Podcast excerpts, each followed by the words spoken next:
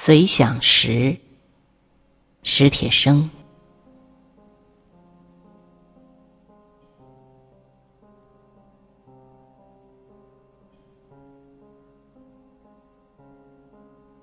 我这样理解真善美：有物混成，先天地生。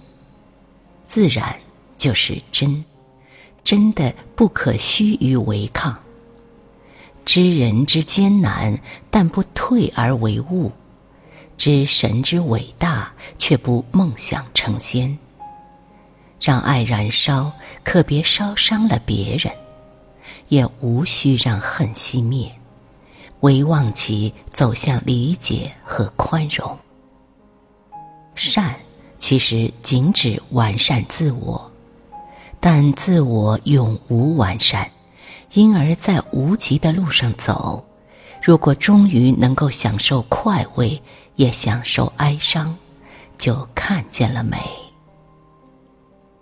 但我也发现荒诞：走在街上，坐在家中，或匆匆奔赴一个约会，或津津有味的做一篇文章。这样的时候，我的眼睛常常跳到屋顶上、树梢上。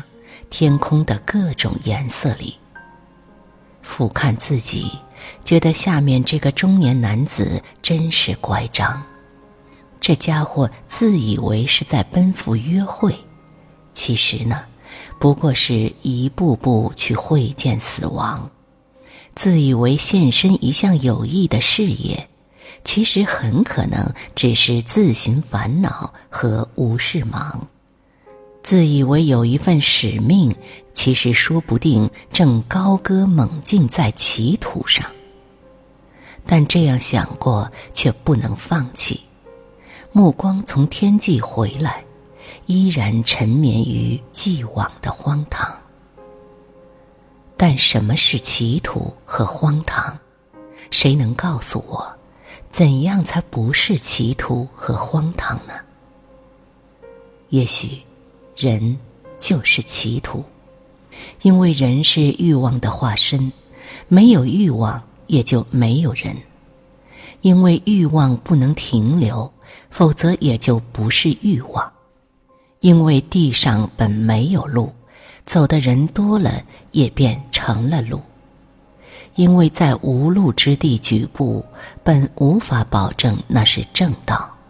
所以倒是歧途养育了我们这种动物。人未必就高于其他动物。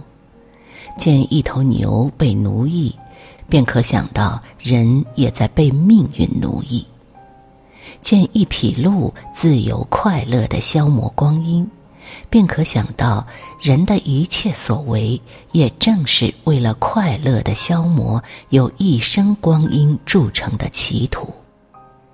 就像坐着长途的列车，空洞的时间难熬，便玩着扑克牌，玩呀玩呀，那煎熬的时间就在快乐中过去了。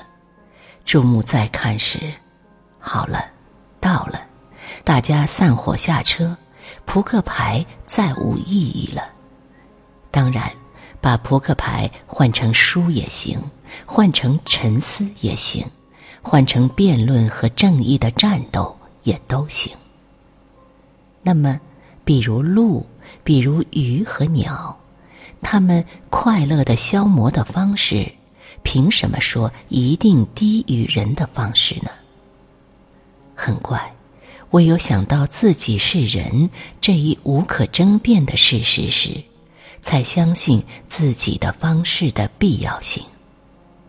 万物平等。人为自己留一颗骄傲的心，人为自己设置美丽的理想，只是更利于快乐的消磨罢了。绝不是说人可以傲视一只坦然而飞的鸟，或一条安然入梦的鱼。也许，上帝设计了这歧途，是为了做一个试验。就像我们放飞一群鸽子，看看最后哪只能回来，或者是对他的孩子们的一次考验。把他们放进龌龊中去，看看谁回来的时候还干净。